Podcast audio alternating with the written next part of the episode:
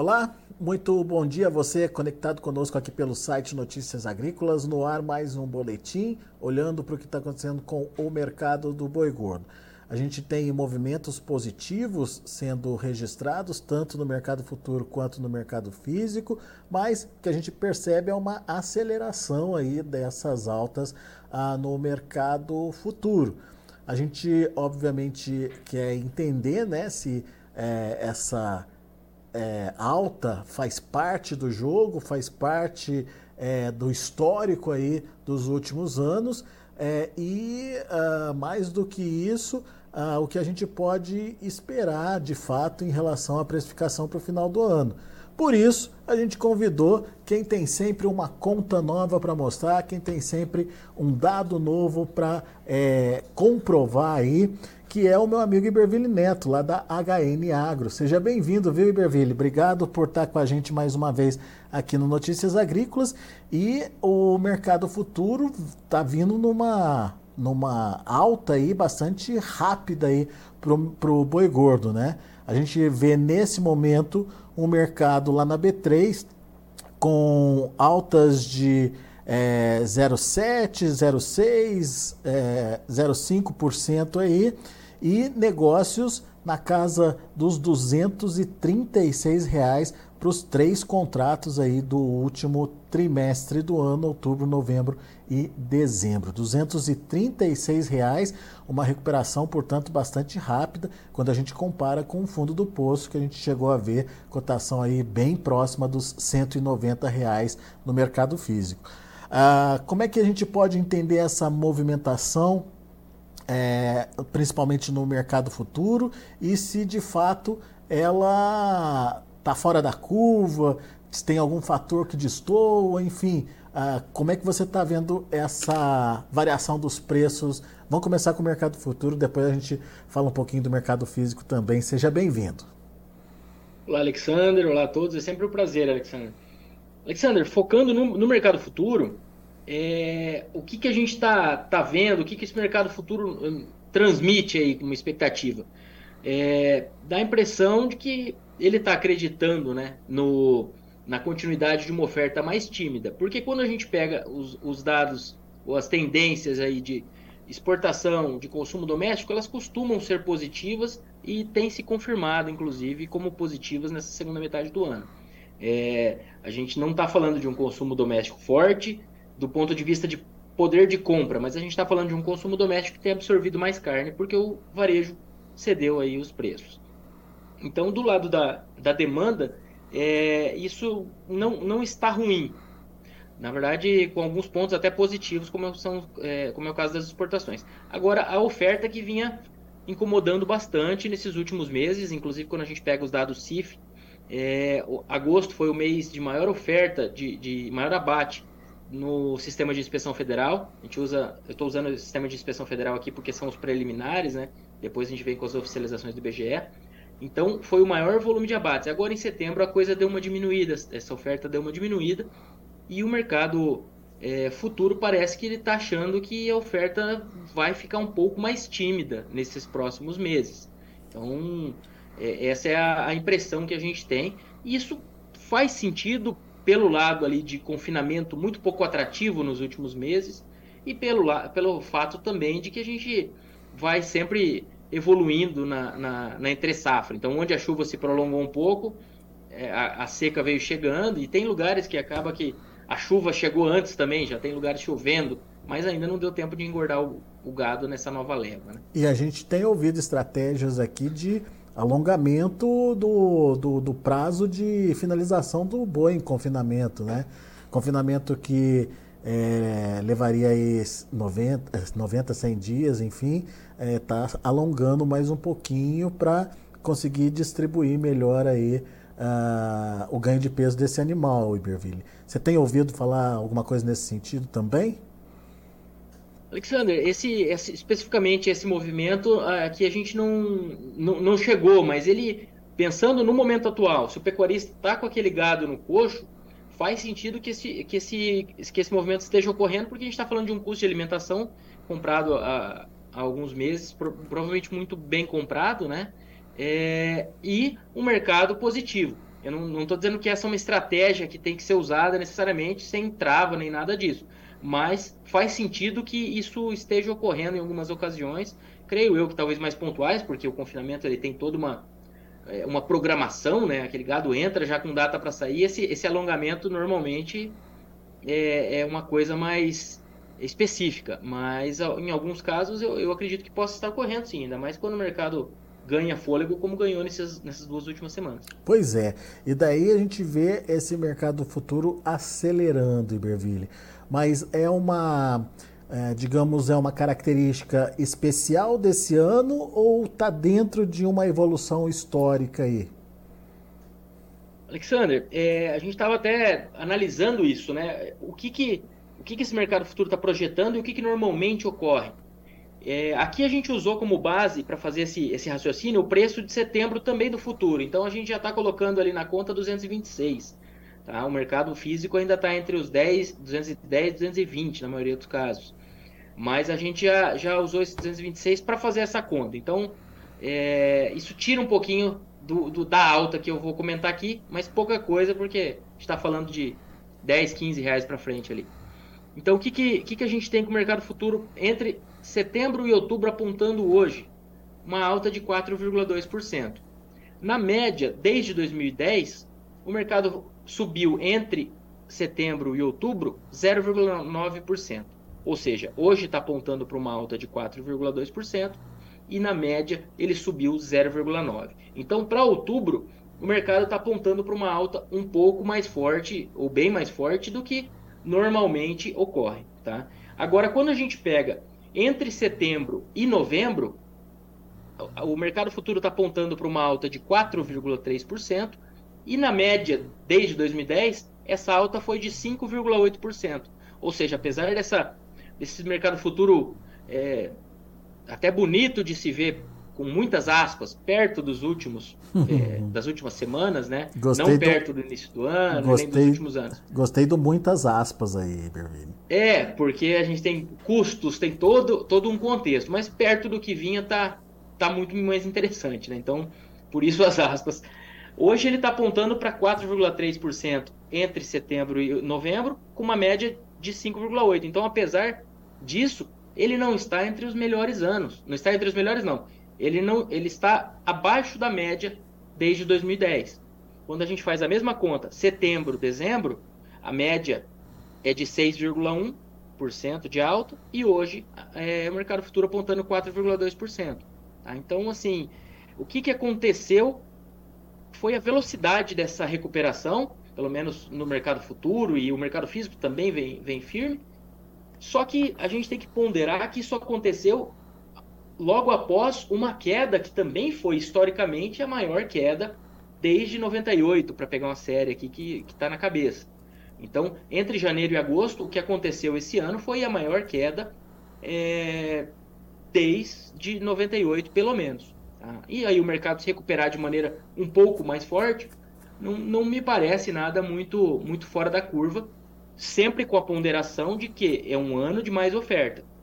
E a gente tem no acumulado é, do ano aí de janeiro a agosto, uma, uma oferta, pensando em dados CIF, 9,8% maior do que no mesmo período do ano passado. Agosto é, foi o mês de maior oferta, agora setembro, ao que tudo indica, a coisa está dando uma diminuída importante ó, do lado da oferta, então vamos acompanhar no, nos próximos meses, mas de janeiro a agosto a gente teve 9,8% mais oferta, próximo disso de uma produção de carne produção de Bom, carne acaba crescendo menos, né? Porque a gente tem mais fêmeas, peso médio menor. Então, dentro de, disso que você falou, apesar de uma reação que salta aos olhos aí pela rapidez com que ela está acontecendo aí, é, quando a gente compara com anos anteriores, está mais ou menos dentro do padrão, não tem nada demais, né, Iberville? Está até abaixo aí da média, certo? É, se a gente já, já usar o ponto de partida, esse futuro também para setembro, são essas, são essas ponderações aí. Se a gente for segregar só as altas ou as movimentações de anos de descarte, aí a gente já tem um mercado mais andando de lado de setembro e diante, praticamente estável é, nessas comparações aqui, 1% para cima, 1% para baixo. É, aqui eu estou usando a média geral, é, que está, vamos dizer, a gente está falando de, de de altas próximas de uma média geral, sem segregar em, em anos de baixa e anos de alta. Muito bem. Bom, é, ok, entendemos o mercado futuro, vamos agora entender o mercado físico, que também se recuperou. Ainda não chegou no ritmo desse é, de, de, alta desse crescimento aí do mercado futuro, mas aos pouquinhos ele vai ganhando novos patamares de preços, Iberville. Onde podemos chegar, na sua opinião? Essa é a pergunta, né, Alexander? Porque justamente essa pergunta que vai mostrar o tanto que os preços futuros estão interessantes para o produtor, né? É, para travar ou não. Mas na nossa visão tem espaço para o mercado trabalhar firme. É, eu acho que tem espaço para para ele, ele seguir aí e se aproximar um pouco desses preços futuros. É, só, que, só que quando a gente fala isso, a gente gera expectativa de alta para o produtor, às vezes, que está acompanhando, né? É, e às vezes ele pode achar que esse preço futuro não é uma, uma opção interessante. Eu acho que considerar aí uma trava de preço mínimo, cada um sabe do seu custo e sabe da sua disposição para o risco, mas é, essa curva de preços, apesar de um pouco abaixo da média histórica, a gente está trabalhando com alguns anos que tem fugido bem a regra, né? Então eu diria que, que vale, vale olhar com, com bastante cuidado essa curva de preços e a possibilidade de garantir um preço mínimo. Muito bem. É, o Iberville, então uh, você relatou bem né, essa questão. A oferta de animais até então vinha aumentando é, sequentemente, né, com uma boa sequência aí desde o começo do ano até agosto. Agora em setembro deu uma diminuída. Isso não significa que ela vai é, derreter, né? Não, não, exata, exatamente, Alexandre. A gente não está falando de uma, de uma oferta é, diminuindo a ponto, vamos dizer, de, de, ter uma cara de ano de retenção. A gente está falando de um ano de descarte, um ano que está colhendo os investimentos feitos entre 20 e 21. Bezerrada começou a chegar em 22 e, e agora a gente está tá vendo ainda um cenário de oferta incomodando, consequentemente, mais fêmeas indo para o gancho. Agora, frente aos últimos meses, a gente pode ter um cenário um pouco mais enxuto, pelos pontos de evolução da entre-safra, mas também e com boa importância da atratividade do confinamento muito, muito afetada pelos preços futuros nas últimas quinzenas, aí, nos últimos meses. Muito bem. E daí, na outra mão, tem a, a evolução das vendas, né? Que uh, eu queria que você explicasse um pouquinho do que você está vendo no, nas exportações, Iberville. Ainda não recuperamos o ano passado, mas estamos perto, é isso? Isso. É, Alexandre, se a gente pegar é, o que a gente exportou de janeiro a agosto de carne bovina in natura em 2022 e em 2023, é, até agosto, a gente tem uma queda de 5,1%. Aí a gente tem a ponderação, que em 2022 foi o maior volume já exportado da história. Então, se a gente pega aqui uma conta rápida, a gente está falando de umas 50 mil toneladas para alcançar o ano passado, até agosto. E aí a gente entra em setembro desse ano, que a gente está falando de uma média diária, nos primeiros 10 dias úteis, uma média diária de 12 mil toneladas. Essa média diária é 24% maior do que a de setembro do ano passado. E setembro do ano passado foi o maior volume já exportado, ali, empatado tecnicamente com agosto, 203 mil toneladas. O que, que eu quero dizer com isso? Se a gente pegar essas 12 mil toneladas e jogar para 20 dias, 21 dias, a gente está falando de 240 a 250 mil toneladas. Novo recorde Só... se projetando aí então, Iverville. Com o que a gente tem de dados até o momento, sim. Ele deu uma desacelerada da, da dos primeiros 5, 6 dias úteis para os primeiros 10, mas é, segue, segue positivo aqui. Mas o que, que eu quero dizer é que se, se é só essa sobra em relação ao recorde, você bem ponderou, já seria alguma coisa em torno de 30, 40 mil toneladas a mais. Para encostar no ano passado, a gente está falando de 50 mil toneladas no acumulado. Então, já seria quase, quase chegar no volume de 2022 agora, acumulado até setembro. Agora em setembro e ainda. Tá... E setembro ainda. E lembrando que 22 foi recorde, né? Isso é bom sempre a gente ponderar. É ponderar não, lembrar, né? Porque às vezes fala, ah, tá com queda na exportação. Não, o volume da exportação ele está abaixo do ano passado, mas ele está muito bem. O, o, o, que tem, o que tem ido aí sido um, um problema tem sido o preço médio. Problema é, do ponto de vista de faturamento, porque em relação à margem da indústria também, ela segue próxima do, dos valores interessantes aí dos, do, dos últimos anos. Quando a gente faz aquela relação carne exportada é, arroba, mesmo com essa arroba mais próxima dos 220, um dólar de 4,85, a gente está falando de 99 arrobas por tonelada exportada. É, é, um, é, uma relação interessante. Um resultado muito bom aí, né, Ibrahim? Agora, e a demanda interna? O que tem de novidade na demanda interna é o preço da carne mais barata no varejo. Será que só isso vai ser suficiente para incrementar uma demanda?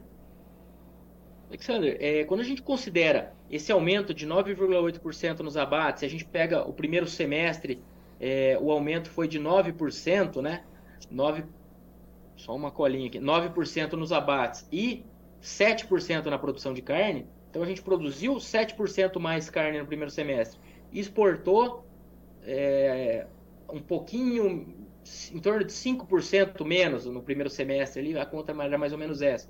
Então, produziu 7% mais, exportou 5% menos, ficou mais carne no mercado doméstico. O que, que aconteceu? É, pressão, né? Que não é novidade vir falar da pressão de baixo que a gente teve ao longo da cadeia, mas é, boi caindo, atacado caindo e varejo recuperando margem e agora, nesses últimos meses, é, cedendo os preços também. Então, é, essa queda de preços no varejo fez com que melhorasse a, o potencial de escoamento dessa carne bovina e a gente tem observado um, um, um volume consumido é, melhor. Não por avidez do ponto de vista de poder aquisitivo, né, de compra, poder de compra da população, mas por um cenário de mais atratividade do ponto de vista de preço. Então, a, quando a gente pega a variação dos preços da carne bovina em agosto, considerando a média dos cortes ali é, acompanhados pelo, pelo IBGE para a composição do IPCA, a gente está falando de uma queda de 2,1%. E essa queda foi a maior queda mensal desde março de 2020. Então, isso ajuda a essa carne ser escoada. É, não é de todo positivo, porque o ideal seria que o varejo estivesse conseguindo é, manter preços ou subir, mas já que a cadeia inteira está pressionada pela oferta, o varejo baixar preço para esse escoamento melhorar é positivo. Muito bem. E, e daí, Bervilha, a gente caminha, isso é o que está acontecendo agora, mas a gente caminha para o último trimestre de é, demanda mais firme também, né? Por causa das festas de final de ano, né? Perfeito, Alexandre, exatamente. Quando a gente pega é, uma sazonalidade, normalmente é, as médias, né, as, as, médias que tem, que tem nos feito passar vergonha até nesses últimos, nesses últimos dois anos, porque estão bem, bem esquisitos em termos de magnitude. São anos de baixa, isso estava cantado né, pelo mercado, mas essas entre safras mais pressionadas, elas realmente surpreenderam, pelo menos na nossa leitura, elas vieram sur surpreendentes aí. Mas o que, que, eu quero dizer? Nas médias, nos movimentos mais típicos, a gente tem valorizações do boi e do atacado até novembro, e aí os picos de preços no varejo, pelo menos considerando essa reta final do ano, normalmente os picos ocorrem no, em dezembro. Então, é, é o frigorífico comprando gado para se preparar para a demanda de final de ano, associada àquela demanda é, de, de, envio para a China, que acontece um pouco antes. Isso vai dando força para o mercado e, consequentemente, ajudando a enxugar o, o atacado. Então, ele, na média, sobe até novembro. E aí, em dezembro, ele já acomoda um pouco, porque o gado que era para ser comprado para essa demanda no varejo de final de ano, normalmente já foi negociado. Então, dezembro costuma ser um, um período mais calmo no mercado do boi também. E, uhum. por outro lado, no varejo é o, é o ápice de, de negociação, melhor momento para escoamento, é, é, é, o que se espera o ano todo do ponto de vista de vendas no varejo. É. Para a carne bovina e em diversos setores. Vamos torcer para que, de fato, seja um movimento de recuperação dos preços aí. Pecuaristas estavam bastante preocupados, é, principalmente por conta de preços é, abaixo até do custo de produção, margem negativa aí para a atividade é, de muita, de uma grande parte aí dos pecuaristas. Vamos ver se agora pelo menos a margem volta a ficar positiva, né, Iberville?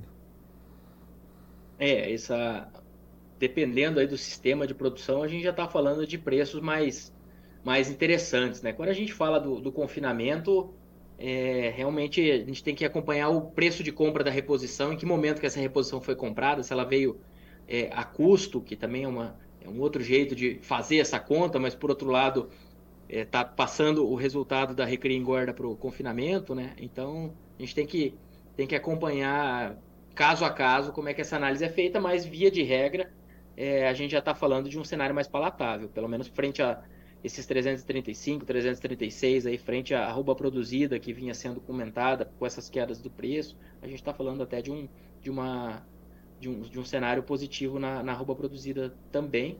E aí a, o, o deságio da, da reposição esteve presente em boa parte desses últimos meses. Se houve deságio na reprodução, na, na compra da reposição e a arroba produzida está mais barata que a roupa vendida e é com certeza o resultado é positivo, né? Claro que cada caso é um caso. Eu estou fazendo algumas ponderações aqui. Muito bom. Aguardar para ver cenas dos próximos capítulos. Iberville Neto, meu amigo, obrigado mais uma vez pela participação. Volte sempre. Obrigado, Alexandre. É um prazer. Um abraço a todos. Abraço para você. Até a próxima. Tá aí, Iberville Neto, HN Agro aqui com a gente, comentando que está acontecendo no mercado futuro, comentando o que está acontecendo no mercado físico do boi, boi gordo e as expectativas positivas aí para os preços. Ah, no mercado futuro está seguindo uma história e tem ainda espaço para continuar subindo, e no mercado físico ah, a recuperação da demanda é, pode ser um fator essencial aí ah, para ajudar também a melhorar as cotações da arroba do boi gordo. Vamos acompanhar de perto, deixa eu passar para vocês como estão os negócios na B3, Mercado Futuro. De olho na tela, você acompanha comigo Olha aí, o setembro 226,25 com uma alta de 0,11%. Outubro subindo mais 0,45% a 235,60. A gente tem também o novembro 237,25, uma alta de 0,98% e um dezembro a 236,90, alta de 0,81%. Indicador CPEA subiu ontem 0,56%, está valendo R$ 214,90 no dia de hoje. Logo mais 6 horas da tarde tem a atualização do indicador, que é a média de preços praticadas aqui no estado de São Paulo. A gente vai ficando por aqui, agradeço a sua atenção e a sua audiência. Daqui a pouquinho tem outras informações e mais destaques. Continue com a gente.